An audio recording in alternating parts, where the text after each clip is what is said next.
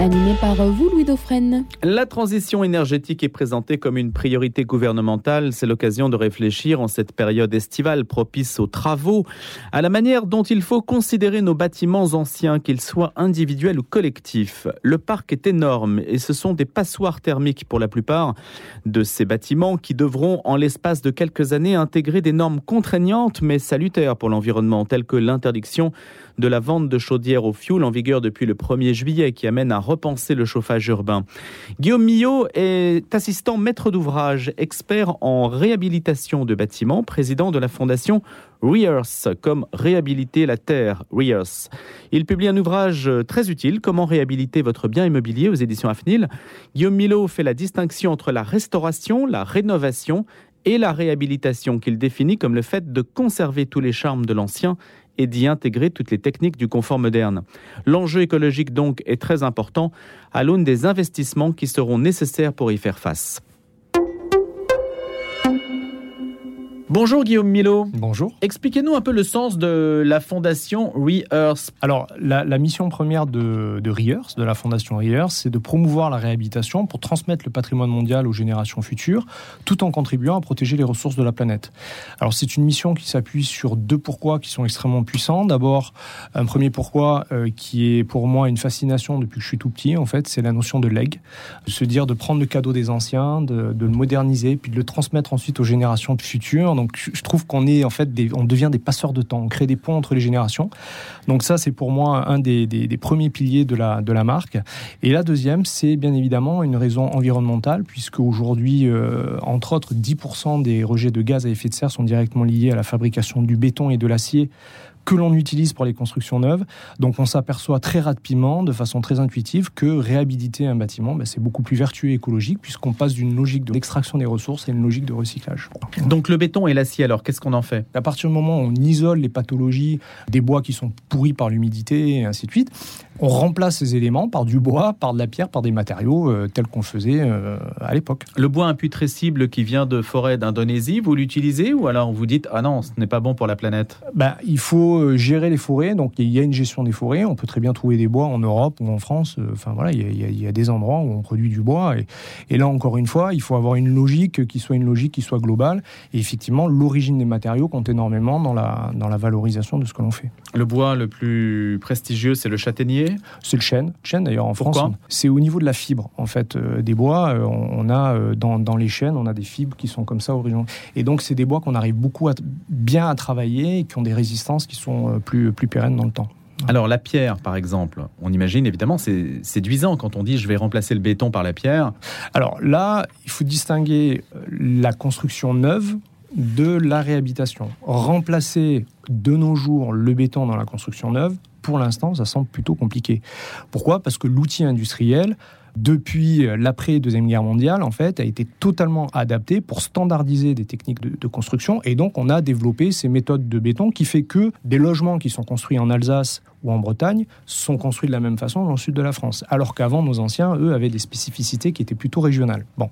Donc maintenant, euh, quand on est face à des bâtiments qui sont existants, et notamment des bâtiments qui sont en pierre, ben, aujourd'hui, euh, on a des bâtiments qui datent de plusieurs siècles, hein, deux, trois siècles, qui ont été réhabilités plusieurs fois, qui ont changé plusieurs fois de destination et qui sont encore là. Et donc ça, c'est vraiment la vertu du bâtiment ancien, c'est qu'on est capable de prendre des éléments, de les isoler, de réparer et de, de faire perdurer le, bien dans le temps. Où commence, Guillaume Millot, la notion d'ancien? Avant la Première Guerre mondiale, on construisait avec des techniques artisanales et des méthodes régionales. Lorsqu'aujourd'hui, par exemple, on parle d'éco-conception comme étant le mot miracle, en réalité, l'éco-conception, nos anciens le pratiquaient parce que, en fait, ils faisaient en fonction du climat local. C'est ce qui fait d'ailleurs les spécificités de nos villages et du patrimoine français. Quand on va visiter le, un village, le cœur de ville de, Strasbourg, ou quand on va visiter un village en Bretagne, ou quand on va visiter un village en Provence, on n'a pas du tout les mêmes architectures. Pourquoi? Parce que les anciens s'adaptaient à l'environnement dans lequel ils étaient, et surtout ils utilisaient les matériaux qui étaient à leur disposition. Donc ils n'allaient pas chercher de la pierre à l'autre bout de la France, ils la prenaient là où elle était. Voilà. Donc avant la Première Guerre mondiale, on avait des techniques qui étaient plutôt artisanales, avec des savoir-faire qui se transmettaient de génération en génération, euh, qui donnaient sens, par exemple, au Tour de France, euh, le, compagnon des Tours de France, qui fait le Tour des France, pour apprendre les différentes techniques qui étaient régionales. Après la Première Guerre mondiale, on commence à découvrir le béton et à généraliser les constructions en béton. Pourquoi? Parce que les ravages de la guerre feront que on doit reconstruire vite. Et puis arrive la Deuxième Guerre mondiale, où là, c'est un ravage euh, total euh, en Europe. Et donc là, après la Deuxième Guerre mondiale, on commence à standardiser les techniques de construction parce qu'il faut reconstruire en étant déficit. Il faut savoir qu'après la Deuxième Guerre mondiale, la France est en déficit de 4 millions de logements. Donc on lance le plan de reconstruction de la France avec un objectif de 240 000 logements par an à, construire. Et c'est là où on a favorisé, standardisé ces techniques de, de béton armé qu'on retrouve aujourd'hui et qui perdurent parce que ce sont des techniques qui sont à la fois industrialisées, standardisées, donc à bas coût. Et donc on reconstruit euh, rapidement. Donc vraiment, on va dire, avant Première Guerre mondiale, on peut considérer que la plupart des bâtiments étaient ce qu'on appelle aujourd'hui le bâtiment ancien, avec des techniques artisanales. Post-Deuxième Guerre mondiale, on a basculé dans le monde industrialisé. Est-ce que l'ancien devient beau avec le temps? L'ancien se bonifie euh, avec le temps et je. Alors effectivement, si on compare, si on avait la possibilité de revenir 300 ans en arrière pour voir la construction d'un bâtiment haussmanien euh, dans les rues parisiennes et qu'on le voit aujourd'hui, je, je pense qu'il n'a pas perdu de son charme. L'avantage des vieux bâtiments, c'est qu'effectivement, quand on reprend les façades, je trouve qu'il n'y a pas de vieillissement. L'ancien a un charme, a une architecture, a une histoire, a des symboles aussi. On retrouve beaucoup de symboles sur les bâtiments anciens. Alors Guillaume Mio, si je vous ai fait venir aussi, c'est avec un peu une arrière-pensée, c'est que à titre personnel, je pense qu'il y a un défi de l'urbanisme qui est considérable. Il y a une France moche, mmh. incontestablement, qui est la France des bords de ville, qui est la France qui a construit n'importe comment, n'importe où. On peut construire en respectant des caractères locaux. Euh, alors, j'aime beaucoup beaucoup ce que vous dites et je suis, euh, je suis vraiment en phase avec cela, mais je pense qu'on va se confronter à un problème d'échelle. C'est-à-dire que, par exemple, en parlant des, bâtiments neufs, hein, en tout cas, hein, de, de, construction de bâtiments neufs, la réglementation, la nouvelle réglementation RE 2020, elle s'applique à l'échelle nationale. Donc elle ne tient pas forcément compte des spécificités locales et régionales. Donc la décentralisation, ça n'existe pas là, à ce niveau-là Absolument pas. Non, puisque c'est l'État qui, régit, qui rédige des lois à l'échelle nationale. Bien évidemment, bah, c'est aussi pour impacter plus, c'est-à-dire à un moment, bah, il faut obliger les gens à se contraindre. Hein. Par exemple, quand on, on a euh, l'année dernière promulgué la loi euh, contre le dérèglement climatique avec les interdictions de location, il hein, faut savoir que là, elle va rentrer en application au mois d'août de cette année. Les bailleurs ne vont pas pouvoir augmenter les loyers entre deux locataires si le logement est une passoire thermique, et puis progressivement, on va éliminer tous euh, les mauvais élèves en fait. Hein. Donc on est obligé de raisonner à l'échelle nationale, c'est une évidence. Par contre après, euh, la nouvelle réglementation favorise ce qu'on appelle l'éco-conception, ce que je parlais tout à l'heure, c'est ces euh, éléments où en fonction des régions, on aménage la conception d'un bâtiment en tenant compte de certaines spécificités. Mais elle ne se prononce pas sur le caractère esthétique. Non. Donc en Provence, en fait, on peut construire en briques comme à Douai, personne ne vous dira rien. Complètement. Ben, ça, sous-entend qu'il faudrait qu'il faudrait qu'il y ait des sous-réglementations locale et qui est vraiment une étude régionale qui soit faite pour pouvoir définir. Alors après, il y a des certifications. Alors dans le cadre de la RE 2020, pas encore, puisqu'elle vient à peine de sortir, mais dans le cadre de la RT 2012, il y avait des certifications, des labels. RT 2012, réglementation thermique, qui était sortie donc en, en 2012. RE 2020, réglementation énergétique, qui sort et qui est en application là depuis le 1er janvier pour les maisons individuelles et les bâtiments collectifs, et à partir du 1er juillet pour l'ensemble du parc immobilier, ce qui comprend les hôtels, les résidences seniors, enfin l'ensemble du parc immobilier, y compris le tertiaire. Voilà. Mais c'est dans un cadre de construction neuve. Après, il y a des labels, et notamment par exemple en Méditerranée, on a le, label BDM, bâtiment durable Méditerranée, qui lui va donner une certification au bâtiment et qui va donc définir un, cadre un peu plus éco-conception régionale. Quoi. Voilà. Mais bon, ça, reste quand même euh, assez marginal. Pour l'instant, il n'y a pas de réflexion aboutie sur ce sujet-là. C'est-à-dire que vous qui luttez sur ce terrain de la réhabilitation, donc on garde le cachet de l'ancien et on applique les techniques modernes sur l'ancien, ce qui est vraiment le mieux de ce qu'on peut imaginer. Aujourd'hui, vos interlocuteurs font l'impasse sur le caractère esthétique. Là-dessus, on se focalise énormément sur la construction neuve. Je voudrais rappeler quand même quelques chiffres. Bon, la RE 2020 est bien spécifique pour la construction, donc pour toutes les conceptions de bâtiments euh, neufs qui vont arriver. Le parc immobilier français, c'est à peu près 36 millions de logements. il y a 20 millions de maisons individuelles, il y a 16 millions de, de, logements collectifs. Et en France, on produit en moyenne 400 000 logements par an neufs. Ce qui signifie que le renouvellement du parc immobilier est à un peu plus de 1% en 2018. C'est une constante depuis les 40 dernières années. Bon, pour des problèmes démographiques, puisque on va dire que la population française a plutôt tendance à stagner, et aussi de loi, puisque euh, l'État français euh, va euh, empêcher en fait les constructions neuves pour préserver les sols. Donc toutes ces lois qui vont passer, on peut se dire qu'aujourd'hui, à l'horizon 2050, le parc immobilier français est déjà là. Il ne va pas bouger. Ou à la marge, c'est pas les 400 000 logements neufs que l'on va produire chaque année qui vont faire que.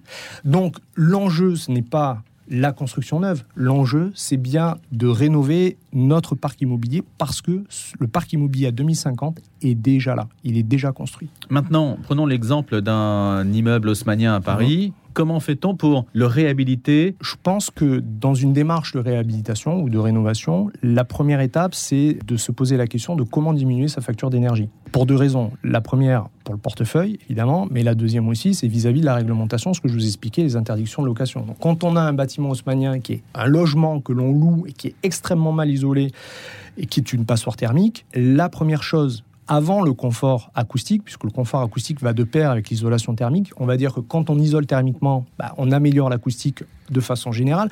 Donc la première étape, c'est d'isoler thermiquement. Donc l'isolation, il faut savoir que dans un bâtiment, 55% des déperditions sont dans les murs et dans le plafond. Généralement, les gens disent bah, j'ai changé mes fenêtres, j'isole. Non, il n'y a pas que les fenêtres, il y a aussi l'isolation du, du bâtiment dans son ensemble.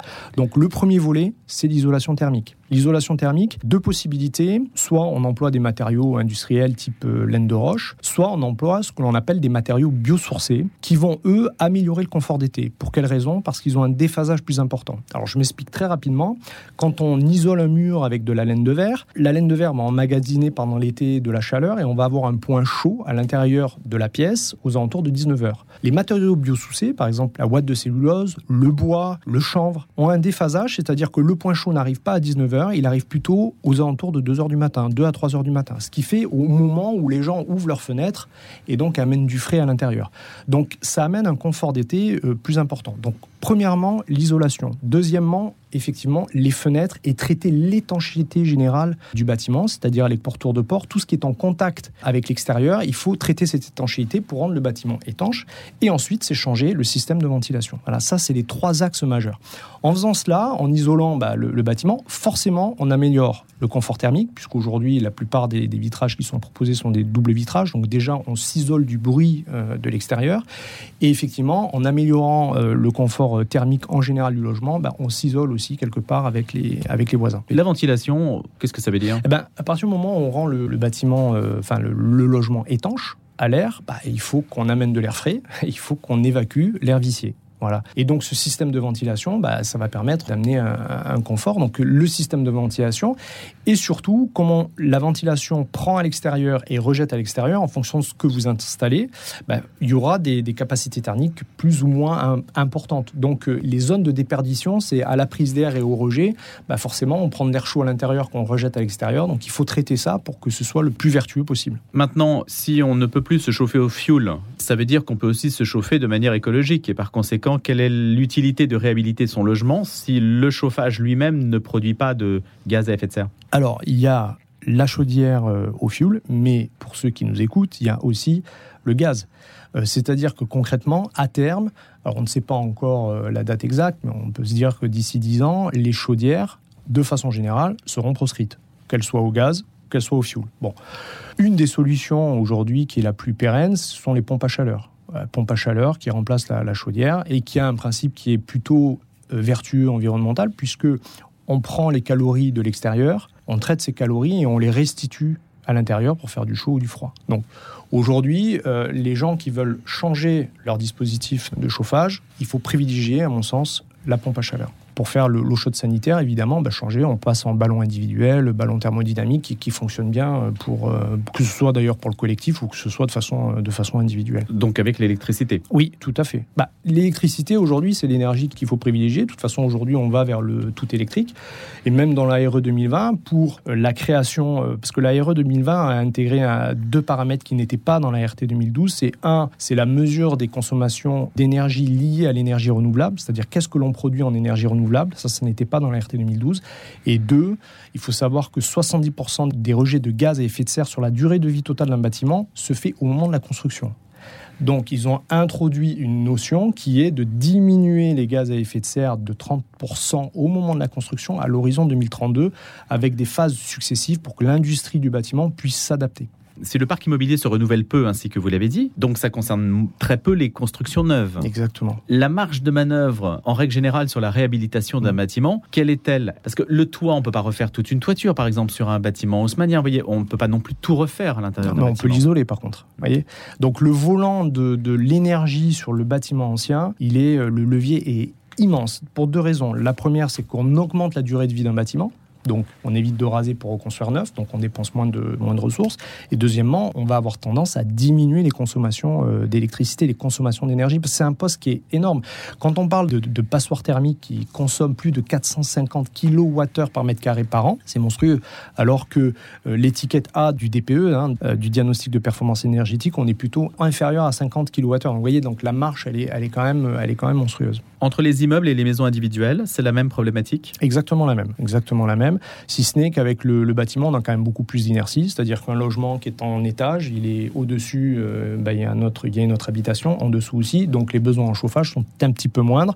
Dans les maisons collectives, bah, c'est souvent l'interface entre la, dalle base du rez-de-chaussée, donc qui est en contact avec le sol ou le vide sanitaire, sur lequel il y a d'énormes, d'énormes déperditions. On a un peu plus de déperditions évidemment dans une maison individuelle hein, que dans le bâtiment, parce qu'il y a cet effet d'inertie, cet effet de masse qui rentre en compte. Quel est l'accompagnement euh, que l'on peut prévoir sur ce type de transition Parce que c'est quand même l'une des questions qui mm. se pose si on doit la faire coïncider avec celle mm. du pouvoir d'achat. Mm.